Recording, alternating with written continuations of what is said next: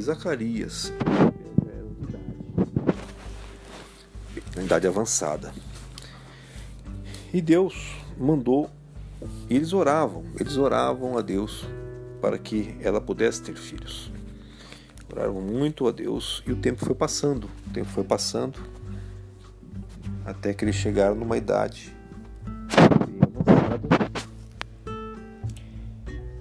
e meio que as suas esperanças estavam bem baixas, né? A esperança vai minguando, né? Quando parece que o tempo passa e nada acontece, quando o tempo passa e Deus parece que não nos ouve. O tempo passa e as aflições vão se permanecendo. E isso não pode derrubar a esperança, né? Isso não pode derrubar a fé. Mas aconteceu isto, né? O tempo foi passando, eles foram. É, não, não vinha filhos, né? E naquela época era um, uma, uma, não só uma simbologia, mas na cultura do povo, né? Era muito importante para a mulher ter filhos. E Isabel orava muito a Deus. E veio o anjo Gabriel, apareceu a Zacarias e disse a ele que, que ele não tema, não tenha medo, né, que a tua oração foi ouvida e que você terá um filho. E Zacarias ficou meio ressabiado, né?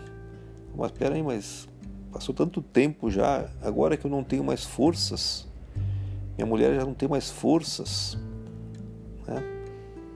Agora vou ter um filho, se até agora não conseguimos ter, esse é o raciocínio humano o raciocínio humano de que as coisas acontecem pela força que nós temos, que as coisas só podem ocorrer, que os milagres, que os, as, as, as é, o atendimento de situações, é? a conquista, só pode ocorrer pelas forças, pelas nossas forças. E aí é que está o ensino de Jesus aqui, né? Deus falou, Deus falou com ele, olha, Zacarias, através do anjo Gabriel. Deus ouviu sua oração e agora, nesse momento, você vai ter um filho. E como Zacarias bobeou aqui no momento, né, deu uma bambeada, vamos dizer assim, né? É, ele acabou ficando mudo, por um tempo até que o filho nascesse, mas aí tem uma outra história a respeito disso. Mas o fato é que Deus é, encaminhou pelo, pelo anjo Gabriel essa promessa a ele. E Deus não se importa nem um pouco com a força do homem, com a força da mulher, com a situação do homem ou com a situação da mulher. Né? Deus não tem preocupação alguma ou ocupação alguma com as questões naturais, físicas, biológicas, as possibilidades do homem, com as possibilidades da ciência, com a força ou o alcance da ciência. Para Deus isso é uma grande bobagem. É uma grande bobagem. Deus não tem limitação. O homem, sim, tem limitação, mas para Deus nada é impossível. E esse já é o ensino que Zacarias teve como sacerdote, de que para Deus nada é impossível. E João Batista veio. Veio e no Evangelho de São João, agora no capítulo 1, é dito que a luz veio ao mundo não é? E, e a luz resplandece nas trevas, e as trevas não a compreenderam. E diz de João Batista, a luz, Jesus Cristo, né? E aí diz, fala de João Batista: houve um homem enviado de Deus, cujo nome era João. Este veio para testemunho, para que testificasse da luz, para que todos crescem por ele. E na sequência diz assim: é, a respeito de João. E João testificou dele e clamou, dizendo: Este era aquele de quem eu dizia: O que vem depois de mim é antes de mim, porque foi primeiro do que eu. E todos nós recebemos também da sua plenitude, e graça por graça. E os religiosos daquele local, sacerdotes e levitas, como ele falava de, né, é, do Senhor que viria, para que o pessoal se arrependesse dos seus maus caminhos. Né? É, isso incomodava a religião oficial, né? porque quem é esse homem que começa a pregar a vinda do Messias, né? E no deserto e gritando, né? E questionando os religiosos, né? E isso incomodava. Mas o que eu queria destacar é que quando eles começaram a questionar quem é João, quem é você, você é Cristo, e João, João Batista dizia, não, eu não sou o Cristo. Então por que o que? Você é o Elias? Não, não sou, né? né? Ele respondeu, não, não sou Elias. Então quem você é, né? O que, que você diz de ti mesmo? O que, que você é? E João Batista diz assim: Eu sou a voz do que clama no deserto endireitai o caminho do Senhor, como disse o profeta Isaías. Veja, João Batista, é, quando Zacarias, quando Gabriel né, veio da notícia do nascimento de João Batista, lá no capítulo, no Evangelho de São Lucas, capítulo 1, no versículo 15, diz assim: porque será grande diante do Senhor, e não beberá vinho, nem bebida forte, e será cheio do Espírito Santo, já desde o ventre de sua mãe. João Batista, portanto, ele veio ao mundo desde de antes do nascimento, desde a concepção, cheio do Espírito Santo de Deus. E quando em Lucas 1 diz que ele, ele, ele informa, né? Quem és tu? Ele informa: Eu sou a voz do que clama no deserto. Não é isso? Deixa eu ler aqui novamente. Diz assim: Eu, o que diz que é? Eu sou a voz do que clama no deserto, endireitai o caminho do Senhor, como disse o profeta Isaías. O que, o que que isso quer dizer? O que, que João Batista veio então realizar? João Batista era cheio do Espírito Santo, ou seja, o Espírito Santo enviado por Deus, aquele que em nome de Jesus vem ao mundo. É aquele que em nome de Jesus vem ao mundo.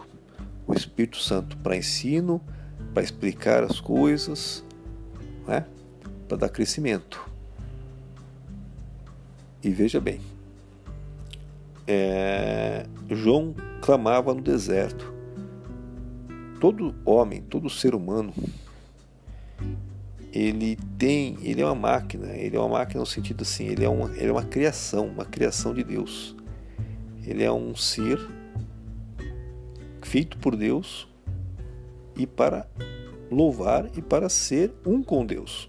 Esse é o propósito do homem, para que ele venha a ser um com Deus no futuro. Né?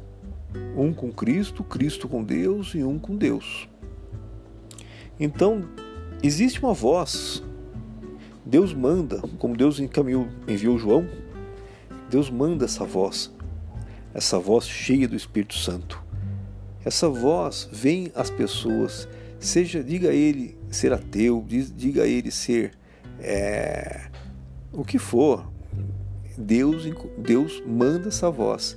E essa voz clama onde? No deserto, num lugar árido, num lugar frio às vezes, quente às vezes, frio demais, quente demais, num lugar com pouca água, num lugar onde não se sacia, num lugar onde que a vida é rara, onde a vida é difícil, onde não há vida, né, muitas vezes, e quando há é uma é um sofridão, é uma dificuldade, é uma falta de alegria, é uma falta de paz não é?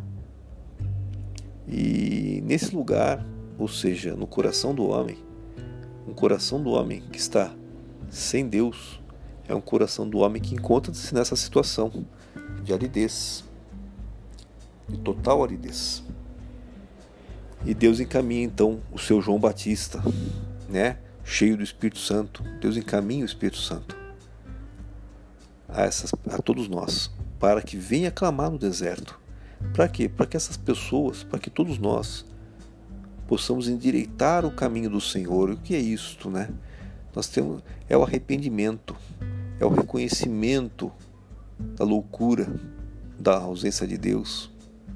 É o reconhecimento, reconhecimento do vazio que no deserto, da secura do deserto, de trazer né, os desviados à prudência, converter os pais aos filhos, é o arrependimento. Então o arrependimento, ele aplana os caminhos do Senhor. Ele faz com que aquele local possa deixar de ser um deserto, que aquele local possa começar a frutificar, que a vida possa ali, ali integrar, porque a luz veio ao mundo e a luz é Cristo e a vida estava nele, e a vida está nele, e a vida nele é que vivifica os homens. Sem ele não há vida. Então, sem Deus, sem Cristo no, no, junto ao homem, não há vida, há um deserto, há morte apenas, aridez.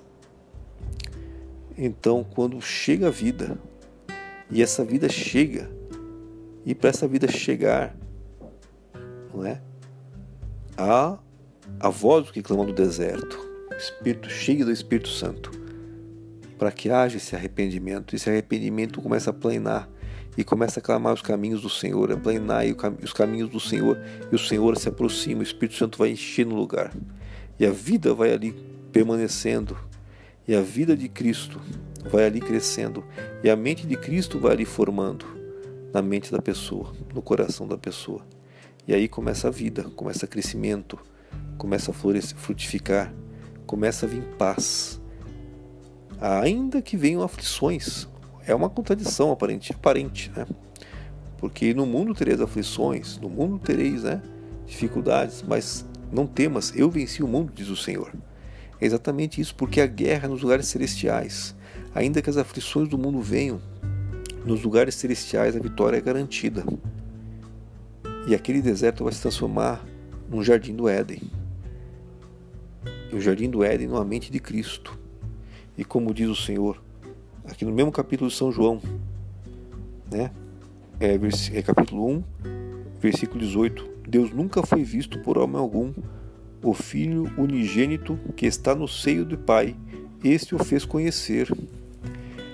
A pessoa, quando endireitou os caminhos do Senhor, o arrependimento, o Espírito Santo vai enchendo o coração, vai ensinando, vai formando a mente de Cristo.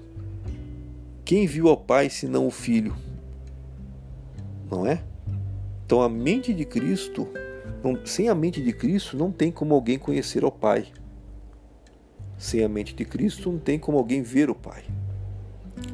Só quem vê o Pai é o Filho. E o Filho tem que ser formado em nós. A nossa mente é transformada na mente de Cristo. E aí nós podemos ver o Pai.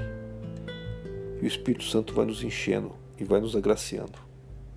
E vai transformando aquele deserto num oásis. Para fluir água dali. Vai jorrar água de vida que vai atingir aqueles que por onde esse jardim passar, né? Influenciar, irá influenciar.